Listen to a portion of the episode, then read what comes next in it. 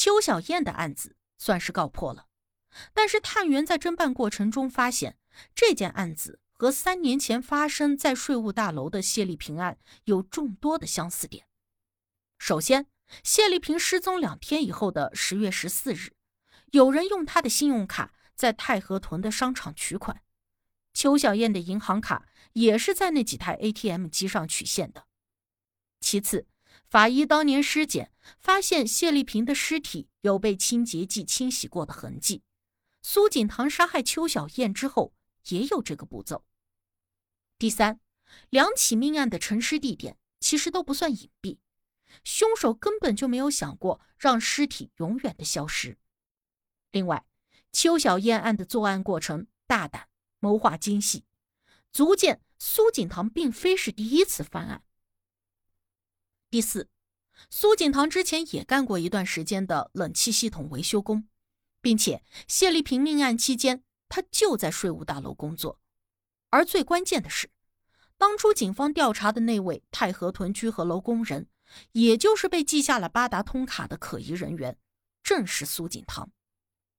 重案组决定继续的审问苏锦堂，可是他却始终都不承认谢丽萍是自己杀的。探员们想起当初认定谢丽萍案是有帮凶的。否则，一个人很难将尸体抬上风柜。他们重新查看了一遍当年的监控录像，发现，在案发期间，戴着一顶鸭舌帽的苏锦堂和一名男子出现在大楼附近，两个人边走边谈论。经查询，该男子名叫郭志辉，曾经是苏锦堂的同学。重案组认为，此人应该就是那名帮凶。便在二零零八年的六月六日把他请到了警局。郭志辉也不承认谢丽萍的案子与自己有关。他说，当天确实是和苏锦堂在一起，但是对方是介绍自己去劳工处找工作的，自己并没有进入大楼。然而，探员们调查之后发现，他当天根本就没有去劳工处，便威胁道：“如果……”他不交代谢丽萍命案的真相，就指控他参与谋杀邱小燕。如果坦白，则可以酌情转做污点证人，或者是适量的减免刑罚。郭志辉一听这话，顿时就慌了，于是便一五一十的坦白了自己协助苏锦堂搬运谢丽萍尸体，并侮辱尸体的犯罪事实。二零零五年十月的某一天。连郭志辉自己也不记得到底是几号了。苏锦堂打电话给他，让同事维修工的他第二天开工。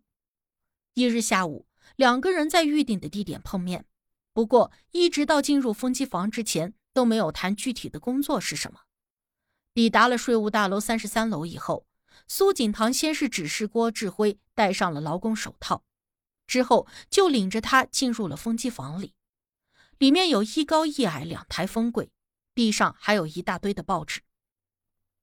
当苏锦堂拨开了这些报纸以后，一个红色塑料袋率先映入眼帘。他继续的拨弄报纸，一具身穿白色 T 恤、深色长裤、俯卧在地上的女尸就呈现在了郭志辉的眼前。而这一幕，郭志辉吓得有点不知所措。可是苏锦堂并没有搭理他。拿出了一把刀子以后，就俯身把那女尸翻转过来，不断的揉捏尸体的胸部，然后恶狠狠的命令郭志辉照做。郭志辉自称起初也不太愿意，但是看到那明晃晃的刀子，他只能够拉下了女尸的长裤，又把手伸进了尸体的下体。侮辱完尸体之后，苏锦堂示意郭志辉一同把女尸抬上了风机柜。郭志辉抬脚。苏锦堂抬上半身，接着苏锦堂拿出清洁剂涂倒在女尸的身上，最后还清洗了风机房门，捡起了地上的报纸，这才领着郭志辉离开大楼，前往旺角嫖娼。过了几天之后，苏锦堂又叫上了郭志辉，一起去大楼查看一下情况。可是当时风机房有人在工作，两个人只能悻悻的离开。接着。苏锦堂独自回到了风机房，并且告知郭志辉，警方已经发现了尸体。之后的某次聚会中，苏锦堂向郭志辉展示了一只钻戒和手机，说是谢丽萍的物品，并且告诉他，案发当天自己拿着刀子在税务大楼十三号电梯等候猎物，见到谢丽萍身材矮小，就把她挟持到了三十三楼的风机房打劫。进入房间以后，谢丽萍开始反抗和挣扎，苏锦堂扎了她一刀，逼问信用卡的密码。他拿走了他的包，外出取钱。由于身上沾有血迹，他就用油漆涂抹掩盖。回来之后，他发现谢丽萍已经死了，也就是说，苏锦堂表示自己并非故意的杀死谢丽萍，但是从常理来考虑。他应当是在确保受害人死亡之后才会离开去取钱的。那至于为什么不取走谢丽萍身上的物品，苏锦堂说，劳力士手表机芯有编号，容易被发现；珍珠耳环买来贵，但是转卖的话就不值钱了。他以为那个蒂芙尼手链是假的，他没有看出来香奈儿的凉鞋，并且看出来了也不太好卖钱。取得以上的口供之后，警方再次对苏锦堂提起了诉讼，并把郭志辉转为了污点证人。检察官承诺，只要他在庭审中如实的指控苏锦辉，就撤销对他非法处理尸体、侮辱尸体等罪行的控诉。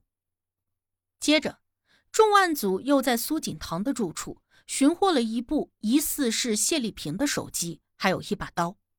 比对之后，法医确认这把刀和谢丽萍右后背深入胸腔的刀伤吻合，就是此案的凶前。的三月，谢丽萍案在高院开审，不仅谢丽黛等谢家亲属亲临了法庭，另一名受害者邱小燕的家属和许正也到场旁听。而苏锦堂知道郭志辉转做了污点证人之后，就采取了不做供策略，全程一言不发。只是冷酷无情地盯着家属席。三月二日，控方在庭上宣读鉴证科的书面供词。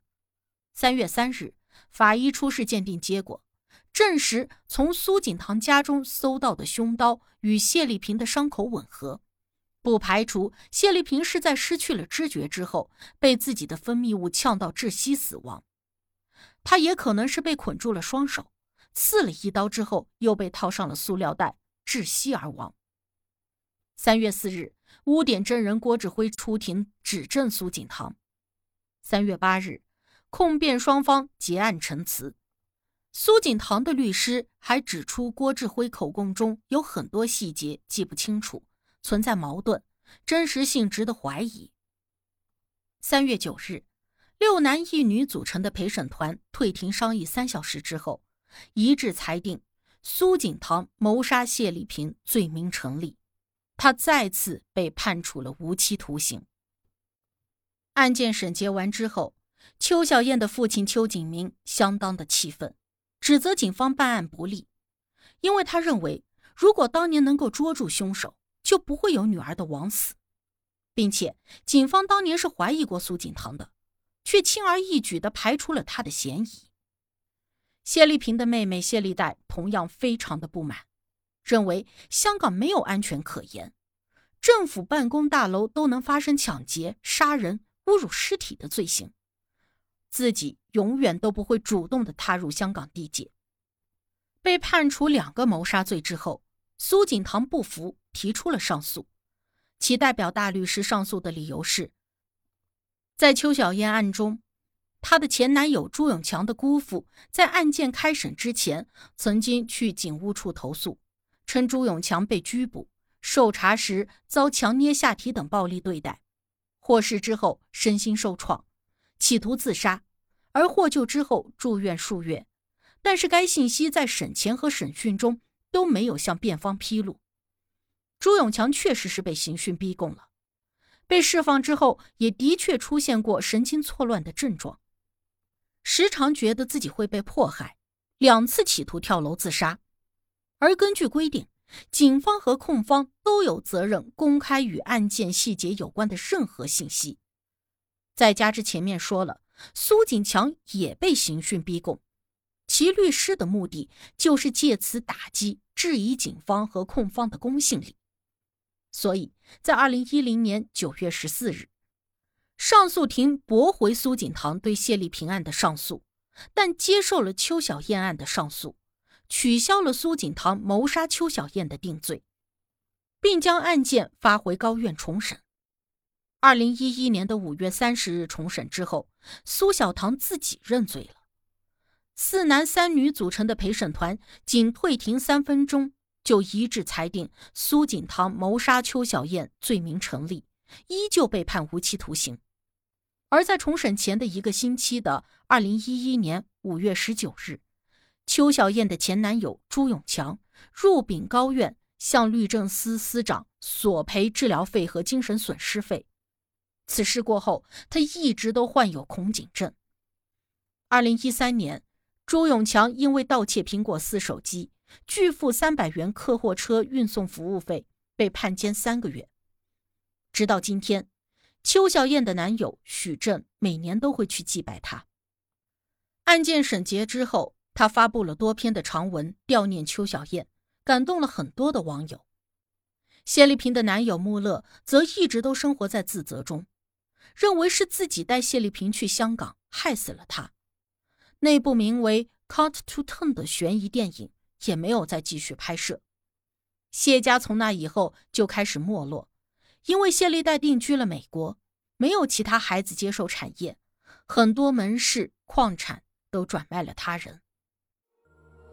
喜欢的朋友可以订阅专辑，关注我，定期更新真实案件。你都看过或者听过哪些离奇的案件？欢迎留言讨论。我是阿柏，我们下期见。